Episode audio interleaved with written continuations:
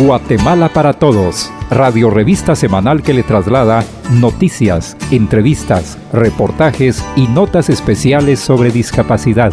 Programa radial que persigue espacios de participación social en igualdad de condiciones para todas las personas con discapacidad. ¿Qué tal amigas y amigos? Sean bienvenidos una vez más al programa Guatemala para Todos del Consejo Nacional para la Atención de las Personas con Discapacidad, CONADI. Les saluda Jorge Mario Loarca, una vez más compartiendo con ustedes como cada semana. Recuerde que el programa Guatemala para Todos es el programa número uno en abordar la temática de discapacidad. Agradecemos a esta emisora por darnos la oportunidad de transmitir nuestro programa y ser parte de las emisoras aliadas en la promoción y difusión de los derechos de las personas con discapacidad. También quiero agradecer a usted que nos escucha cada semana. En esta oportunidad les quiero compartir que nuestro tema central lo hemos enfocado sobre la discapacidad y la diabetes, un llamado a la prevención. Esto en el marco del Día Mundial de la Diabetes, tomando en cuenta que es una enfermedad crónica que está afectando a hombres, mujeres y niños. Además, es una enfermedad que si no se da tratamiento y seguimiento adecuado, puede generar discapacidad. Pero antes de entrar de lleno a nuestro tema central, les quiero hablar sobre una organización que forma parte del CONADI y consideramos importante que ustedes conozcan de ella. Me refiero a la asociación Rompiendo Límites, ubicada en el departamento de Chiquimula. Pertenece al subsector de organismos e instituciones que prestan atención directa a las personas con discapacidad y fue adscrita al CONADI el 29 de junio del 2021. La Asociación Rompiendo Límites es una asociación que promueve el desarrollo local y vela por el cumplimiento de los derechos de las personas con discapacidad y sus familias a través de acciones que contribuyen a su desarrollo inclusivo. Asimismo, promueven y fortalecen la inclusión y empoderamiento de las personas con discapacidad y sus familias en el entorno social y comunitario con un enfoque de derechos. Cuentan con un equipo técnico y administrativo altamente capacitado y comprometido que trabaja incansablemente para empoderar a las niñas y niños con discapacidad de Chiquimula. Bueno, es momento de irnos a un pequeño corte informativo y al regresar continuaremos conociendo más sobre la asociación Rompiendo Límites. Ya volvemos. Soy Ernesto y él es mi amigo Pedro. Las leyes inclusivas permiten nuestro fortalecimiento social y personal. La aprobación de leyes en beneficio de las personas con discapacidad garantiza sus derechos. CONADI, 26 años impulsando la inclusión en Guatemala. Estamos de regreso en su programa Guatemala para Todos, donde estamos conociendo sobre una organización que en el año 2021 fue adscrita al CONADI y me refiero a la asociación Rompiendo Límites. Esta asociación está ubicada en el municipio de Jocotán, Chiquimula, y promueve fortalecer la inclusión y empoderamiento de las personas con discapacidad y sus familias en el entorno social y comunitario con un enfoque de derechos. Y para cumplir su misión y visión, cuenta con varios programas, entre ellos derecho a la salud y educación de las personas con discapacidad, inclusión y construcción de una comunidad de sordos, control de esfínteres para personas con espina bífida y lesión medular, inclusión social y empoderamiento económico de personas con discapacidad y grupos vulnerables viviendo en condiciones de pobreza y pobreza extrema de los pueblos originarios en el departamento de Chiquimula el derecho a la salud y vida independiente de las niñas y niños, adolescentes, jóvenes con espina bífida e hidrocefalia, mejorar la calidad de vida de las personas con baja visión, mujeres con discapacidad visual, víctimas de violencia. Estos son algunos de los programas que con el apoyo de cooperantes buscan la inclusión y empoderamiento de las personas con discapacidad del departamento de Chiquimula. Si les ha interesado el quehacer de esta asociación y desean apoyarla, pueden ubicarlos en calle Boulevard del Maestro, barrio San Sebastián, Jocotán, Chiquimula, Guatemala. O bien pueden enviar un correo a asociación rompiendo límites gmail.com o comunicarse al número de teléfono 77 26 07 26. Bien amigos, es momento de irnos a otro corte informativo. Por favor, no se mueva de esta emisora. Ya volvemos. Encuéntranos en redes sociales como Conadi Guatemala, con presencia en Facebook, Twitter, Instagram, Spotify, TikTok y entérate de las acciones que el Consejo está realizando en pro de los derechos de las personas con discapacidad. Conadi, acción conjunta para una participación plena. Y continuando con el programa Guatemala para Todos del CONADI, es momento de pasar a nuestro tema central de la semana, el cual lo hemos enfocado sobre la importancia que tiene la participación ciudadana, un desafío para las personas con discapacidad. Y para ello, dejamos a nuestro compañero Alan Galdames en el segmento Aprendiendo de Todo. Escuchémoslo. Guatemala para Todos en Aprendiendo de Todo. Consejos prácticos y orientaciones que todos debemos conocer. Hola amigos, los saluda Alan Aldames. Como cada semana, estamos con ustedes trayéndoles temas muy interesantes en la temática de discapacidad. Hoy, en el segmento Aprendiendo de Todo, estaremos dándole énfasis al Día Mundial de la Diabetes, una enfermedad generadora de discapacidad que afecta a gran parte de la población. El 14 de noviembre fue instaurado por la Federación Internacional de Diabetes y la Organización Mundial de la Salud en 1991 como respuesta al alarmante aumento de los casos de diabetes en el mundo. En 2017, Naciones Unidas conmemoró por primera vez el Día Mundial de la Diabetes con el propósito de concienciar a toda la población sobre las causas, síntomas, tratamiento y las complicaciones asociadas a la enfermedad, misma que puede generar una discapacidad si no se le da tratamiento adecuado. La diabetes es una enfermedad crónica que aparece cuando el páncreas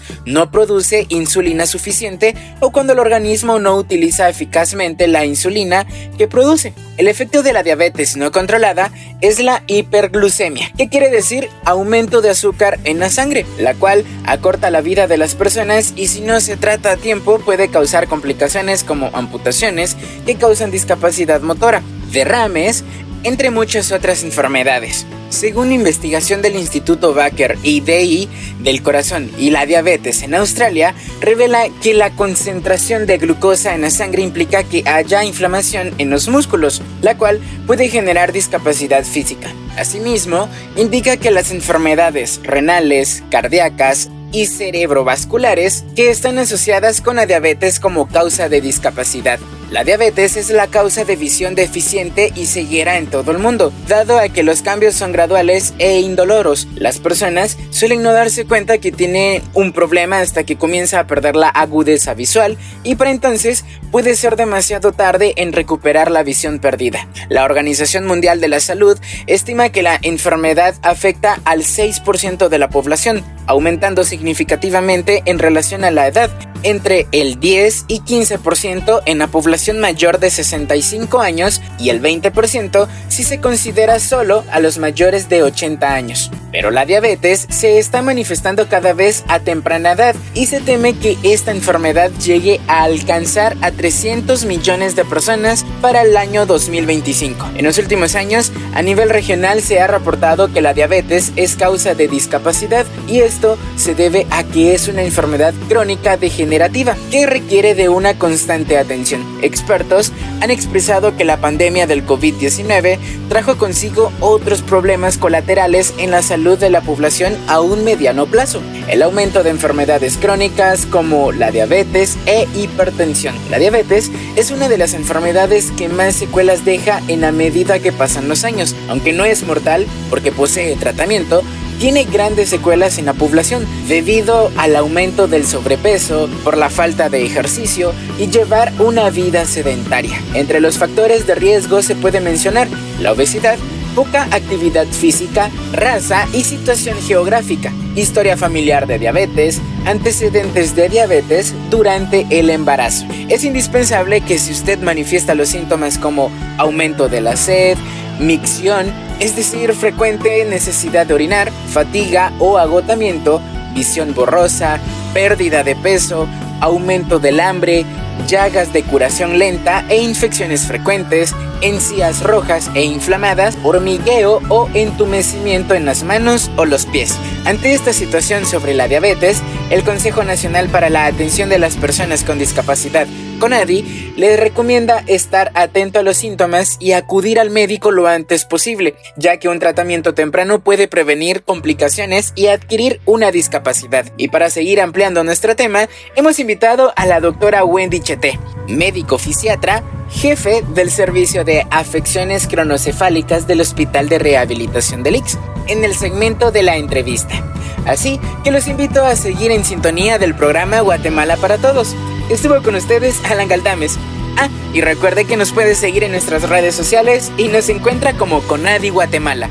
Me encuentro en el Parque Nacional Tikal en el departamento de Petén, donde estamos trabajando un proyecto con alianzas entre CONADI, la Cooperación Española, AECID, Ministerio de Cultura y Deportes y el Viceministerio de Patrimonio y la Administración del Parque Nacional Tikal. Gracias al apoyo de todos los que hemos contribuido para llegar a realizar este encaminamiento dirigido especialmente para personas con discapacidad. En este momento estamos muy satisfechos y alegres porque ya se inició el trabajo y con esto pues son unas acciones que estamos realizando en cumplimiento a la accesibilidad universal y a la Convención de Derechos sobre las Personas con Discapacidad. Guatemala para Todos en Aprendiendo de Todo. Consejos prácticos y orientaciones que todos debemos conocer. Tras la pausa, damos paso al segmento de la entrevista, donde la compañera Mirna Medina ha entrevistado a la doctora Wendy Cheté, médico fisiatra, jefe del Servicio de Afecciones Cráneoencefálicas del Hospital de Rehabilitación del IX, quien nos estará ampliando más de nuestro tema. Conversamos sobre discapacidad. Guatemala para Todos en la entrevista.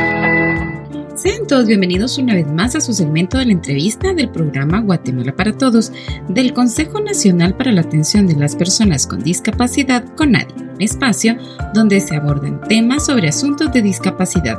Les saluda Mirna Medina. La diabetes es una afección crónica que puede tener un impacto significativo en la vida de las personas y en algunos casos puede estar asociada con discapacidades. Para que conozcamos más sobre el cuidado de la diabetes para la prevención de una discapacidad, tenemos el gusto de conversar con la doctora Wendy Chete, médico fisiatra, jefe médico del Servicio de Afecciones Cráneoencefálicas del Hospital de Rehabilitación del IX. Bienvenida doctora, un gusto que nos acompañe. Mi nombre es eh, Wendy Susana Chete Ortiz, soy médico fisiatra, eh, jefe del Servicio de Afecciones Craneoencefálicas del Hospital de Rehabilitación del Instituto Guatemalteco de Seguridad Social. Para tener una mejor comprensión del tema, queremos iniciar hablando acerca de la diabetes. Doctora, ¿qué es la diabetes y cuáles son los diferentes tipos de diabetes? Bueno, la diabetes en realidad es una enfermedad metabólica crónica que se caracteriza por niveles elevados de glucosa en sangre.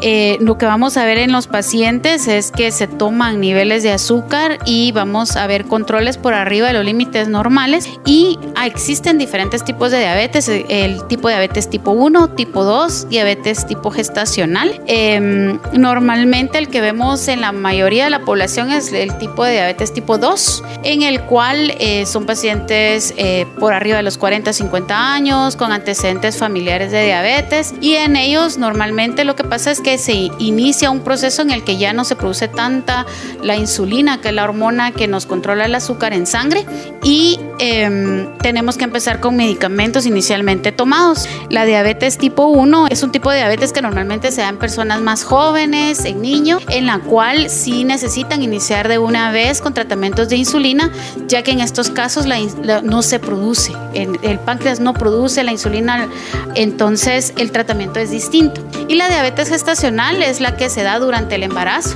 y este tipo de diabetes normalmente al culminar el, embarazo con el parto los controles de glicemia se normalizan o pueden quedar de una vez la paciente con una diabetes. Y lo otro que puede pasar es que normalmente estas pacientes a largo plazo tienden a ser diabéticas de igual forma. ¿Cuáles son los factores de riesgo para desarrollar diabetes?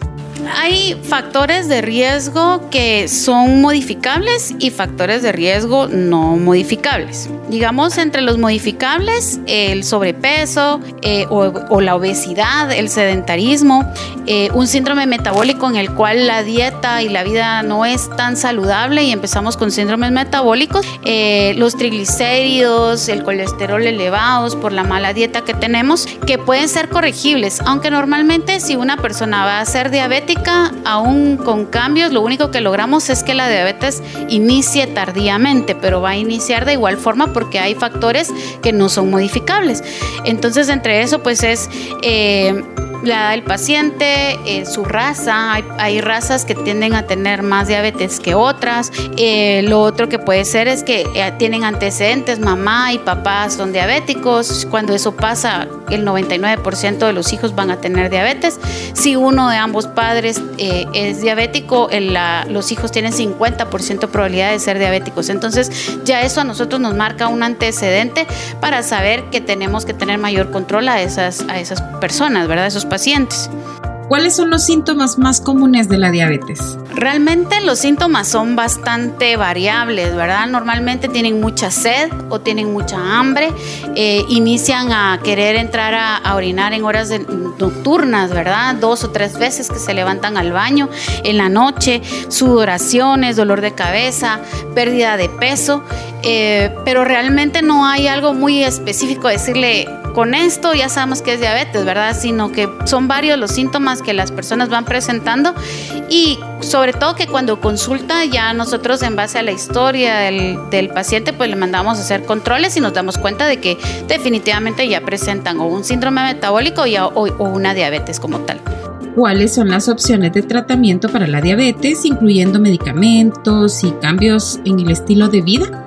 Los medicamentos inicialmente por ejemplo, para la eh, diabetes tipo 2 eh, pueden ser orales, ¿verdad? Medicamentos tomados y a largo plazo, en algún momento cuando ya no producen insulina, porque inicialmente inician a producir menos de la normal, pero ya cuando no producen, entonces insulina. Y hay diferentes tipos de insulina, ¿verdad? Dependiendo eh, cómo es el control del paciente, la dieta que tiene, los cambios en los estilos de vida. Nos enfrentamos a que los pacientes normalmente que tienen diabetes tienen una mala, una vida no tan saludable. Entonces eso nos complica mucho el mantenerlos controlados, nos complica mucho el que sus niveles se mantengan en límites normales, pero más que todo no solo es porque tienen una mala calidad de dieta, de, de, ejercicio, sino también que no se toman la medicina o tienen creencias que no deberían de tener. Sabemos que hay varios mitos acerca de esta enfermedad. ¿Cuáles son los mitos más comunes sobre la diabetes y cuáles son los hechos reales? Ok, el primero es que la gente normalmente indica, es que me asusté o es que me estresé o es que se murió alguien y entonces después de eso eh, presenté la diabetes. Eh, realmente el, el, problema no es que eso haya hecho que, la, que tuvieran diabetes, sino que probablemente ya la tenían y al momento de ese estrés, de ese enojo, de, de esa situación que les causó la molestia, presentaron un aumento del azúcar y eso hizo que asistieran al médico, ¿verdad? Y ahí se dieran cuenta que realmente ya tenían diabetes, pero eso probablemente ya lo tenían de tiempo atrás, solo que no se habían dado cuenta. Entonces, esa es una de las creencias más comunes. Eh, pero ahí fue donde se dieron cuenta, no realmente que eso se lo haya ocasionado. Y lo otro es que, digamos, piensan que al momento de inyectarse insulina se van a quedar ciegos y entonces que por eso no se la inyectan. Pero en realidad la ceguera de la diabetes es por el mal control de la diabetes y no por los medicamentos. Claro, todos los medicamentos tienen efectos secundarios, pero si comparamos los efectos secundarios versus lo que le puede pasar si tiene mal controlada la diabetes, creo que tenemos que sopesar uno sobre otro, ¿verdad? Y definitivamente la insulina no causa la diabetes, sino que es la misma diabetes más controlada la que causa los efectos secundarios de la misma, ¿verdad? ¿Qué adaptaciones en el entorno o en el lugar de trabajo pueden ser necesarias para las personas con diabetes? Realmente no hay un cambio tan drástico que debemos de hacer. Solamente los pacientes que se inyectan insulina sí deben de tener un área donde puedan guardar en la refri porque son medicamentos que se tienen que tener a ciertas temperaturas eh, y tener un lugar higiénico para podérselo inyectar. Pero realmente que haya algún otro tipo de cambio laboral no deberían de tener. No debería de haber ninguna discriminación hacia ellos, ¿verdad? Sino solo tener en donde poderse colocar la insulina. Pero si es un paciente que solo toma medicamentos, no debería de haber ningún cambio en las áreas laborales. Es momento de un corte informativo y al regresar continuaremos conversando con nuestra invitada. Mi mamá y mi hermana son personas de talla baja. Trabajan, estudian y contribuyen al desarrollo de una Guatemala más inclusiva. Conadi, 26 años impulsando la inclusión en Guatemala. Y continuamos en el segmento de la entrevista de su radio revista Guatemala para Todos. Estamos conversando con la doctora Wendy Chete, médico fisiatra, jefe médico del Servicio de Afecciones Cráneoencefálicas del Hospital de Rehabilitación del IX. En el segmento anterior hablamos un poco sobre lo que es la diabetes. En este segmento vamos a hablar sobre la diabetes y su relación con la discapacidad. ¿Cuáles serían algunos aspectos importantes de la diabetes y su relación con la discapacidad? Ok, la diabetes tiene muchos efectos de discapacidad en las personas que tienen un mal control de la enfermedad. Por, como ser, por ser una enfermedad crónica, nosotros vamos a, a, ver que durante el transcurso de la enfermedad, conforme la persona van pasando los años, pueden empezar a tener dificultad como una neuropatía diabética en la que ya no sienten los piecitos, ya no sienten los deditos o que presentan úlceras que no curan, ¿verdad? Eh, que al final nos lleva a una discapacidad en la persona. Pueden tener eh, problemas eh, visuales, como ya lo habíamos hablado, amputaciones a largo plazo eventos cerebrovasculares, lesiones en el cerebro, lo que normalmente la población llama derrame cerebral, que es un evento cerebrovascular, que también son secundarios a una diabetes mal controlada, insuficiencias renales, que a largo plazo también nos van a causar dificultad en los pacientes. ¿Cuáles son las medidas de prevención que las personas con diabetes pueden tomar para evitar la amputación de extremidades? En primer lugar, el control de su diabetes con medicamentos, con una vida saludable, una dieta saludable, por lo menos hacer ejercicios media hora, dos o tres veces a la semana mínimo, si se pudiera todos los días, pues excelente. Uso de medias eh, normalmente de algodón sin costuras, uso de zapatos especiales que no tienen costuras adentro para que no hagan una laceración en piel, revisión diaria de, de piel, de pies sobre todo, entre los pies, entre los deditos, ¿verdad? Puede revisar para ver que no presenten una úlcera o una laceración. Eh, también la hidratación es adecuada, una crema que sea a base de agua para hidratar correctamente la piel. Esos son lo, de lo más importante, ¿verdad? Tener esa vida saludable y ese control de la enfermedad. En su experiencia, ¿cuál es el papel de la atención médica y los tratamientos en la gestión de la diabetes y la prevención de las discapacidades relacionadas? Considero que el médico es parte fundamental del tratamiento, pero realmente al final es el paciente quien tiene el control de su enfermedad, porque nosotros podemos decirle, mire, no debe cortarle las uñas, sino deben limárselas, tienen que revisarle todos los días los pies, tienen que hidratarse, tiene que tomarse los medicamentos, pero al final no estamos con el paciente en su vida diaria como para poder ver que el paciente lo esté haciendo. Claro, nosotros pues tomamos la batuta en indicarles cuáles son los pasos correctos, cuáles eh, son los medicamentos, la forma correcta de tomárselo e incluso eh, pues somos los obligados en indicarles cómo deben de hacer sus cambios de vida con respecto al calzado, con respecto a limar las uñas y no cortarlas, pero al final eh, pues es el paciente quien toma la decisión. Muchas veces les decimos, mire, no tiene que tomar Coca-Cola, pero dicen, es que se me bajó el azúcar, entonces me tomé la Coca-Cola cuando no debería de pasar, ¿verdad? Porque deberían de tener una dieta correcta. Lo otro fundamental es nutrición, ¿verdad? Eh, siempre el tratamiento para estos pacientes debe ser multidisciplinario. Tanto el paciente como la cabeza de su propio tratamiento, el médico para hacerle sus controles, para llevarle sus medicamentos, para hacerle el cambio de medicamentos cuando es necesario y también nutricionista, ¿verdad? Porque sin una nutricionista el paciente no sabe qué comer, qué es correcto y qué no es correcto. Tenemos pacientes desde el extremo que no le importa y come de todo, como el paciente extremista que no come nada y tampoco se nutre. Entonces, eso esto es una balanza que, en el que al final pues el paciente lleva la batuta y nosotros solo lo vamos guiando y, orientando con la finalidad de que el paciente no presente la discapacidad, que es lo que nos toca a nosotros ver al final de todo este proceso, tanto de una amputación como de una lesión cerebral o como una ceguera, ¿verdad? En los pacientes que sí causan pues discapacidades que le van a dificultar en sus actividades de vida diaria. Actualmente en Guatemala, bueno, a nivel mundial, tenemos pacientes más jóvenes con diabetes o con síndromes metabólicos. Y entre más joven empiezan, mayores discapacidades más temprano, incluso en sus vidas productivas, ¿verdad? En la que todavía son económicamente activos. Entonces, eso a largo plazo está afectando a la población, está afectando a la familia porque los ingresos no son los mismos de antes de una discapacidad. Muchas gracias, doctora. ¿Un último mensaje que quiera dejar a nuestros oyentes? Em, yo le diría a la población en general que es importante tomar en cuenta nuestra salud, no solo cuando tenemos antecedentes de diabetes, sino en general, porque los síndromes metabólicos se dan por nuestro sedentarismo, nuestra dieta no balanceada, nuestra dieta alta en grasas.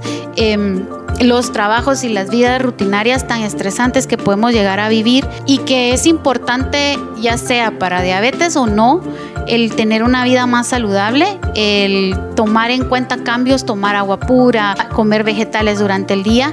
Y, y para esas personas que tienen un antecedente de diabetes en casa, en familia, siempre tomar en cuenta el hacer sus controles, en asistir al médico para sus controles por lo menos una vez al año o cada seis meses para poder ir evaluando que no presenten un síndrome metabólico, que podemos ir mejorando su calidad de vida para que la diabetes no se presente tan temprana en edad y lo otro pues es siempre tomar en cuenta que no solo es bueno para nosotros mismos como para nuestra familia, porque al final si nosotros no cuidamos nuestra salud, se ve afectada nuestra economía, nuestros hijos, nuestro esposo o esposa y nosotros mismos, ¿verdad? Porque no es la misma la calidad de vida de un paciente de 60 años con, un, con una diabetes mal controlada, con una amputación de un miembro inferior o de ambos miembros inferiores, a un paciente con una diabetes bien controlada, que no ha presentado mayor problema y que te va a tener una calidad de vida a largo plazo.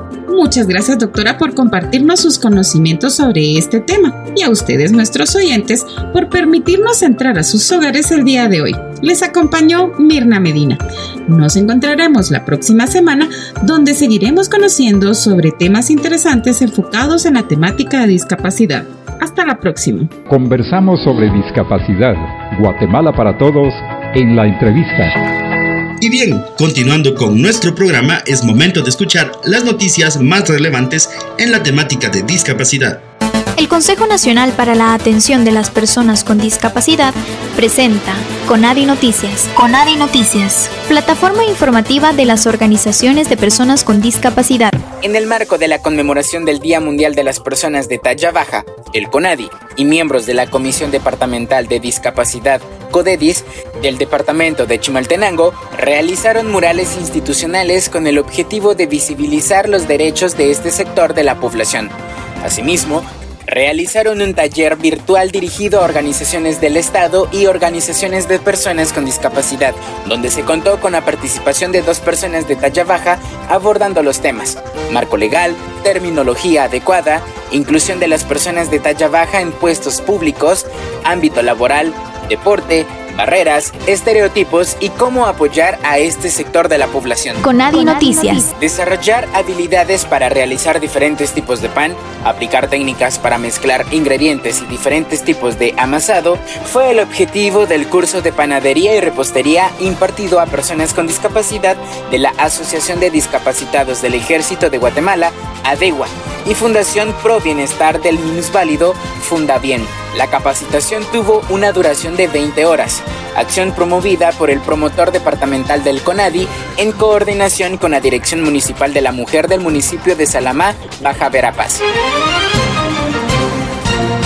El CONADI lanzó la convocatoria a postular candidatos a Mensajero de la Paz 2023, quien será homenajeado con el evento público del Cambio de la Rosa de la Paz en el marco del Día Internacional de las Personas con Discapacidad. Este es un reconocimiento otorgado a una persona con discapacidad que se ha destacado por ser activista de la promoción y respeto de los derechos del sector pueden proponer sus candidatos a las organizaciones de sociedad civil, institucionalidad pública y sector privado prestadoras de servicios a la población con discapacidad e instituciones de derechos humanos. Conadi Noticias. En Jalapa, el CONADI, en coordinación con Fundación Sonrisas que Escuchan, se llevó a cabo la jornada auditiva de atención y seguimiento a personas con discapacidad auditiva, con el objetivo de mejorar la calidad de vida de la población con esta condición desde niños hasta adultos mayores. Se contó con la asistencia de alrededor de 32 personas, 15 que recibieron consulta y a 16 se les colocó aparato auditivo. Esto fue Conadi Noticias. Conadi Noticias, plataforma informativa de las organizaciones de personas con discapacidad. Conadi. Acción conjunta para una participación plena. Hemos llegado al final de nuestro programa. Esperamos contar con su sintonía la próxima semana. A nombre de Mirna Medina, Vivian Axip, Alan Galdames, Carlos Ágreda y Jorge Mario Luarca en la locución, queremos agradecer a esta emisora por el espacio otorgado al CONADI y a usted por su sintonía. ¡Feliz día! Guatemala para Todos, radio revista semanal que le traslada noticias, entrevistas, reportajes y notas especiales sobre discapacidad. Programa radial que persigue espacios de participación social en igualdad de condiciones para todas las personas con discapacidad. No deje de escucharnos la próxima semana a esta misma hora y por esta misma estación.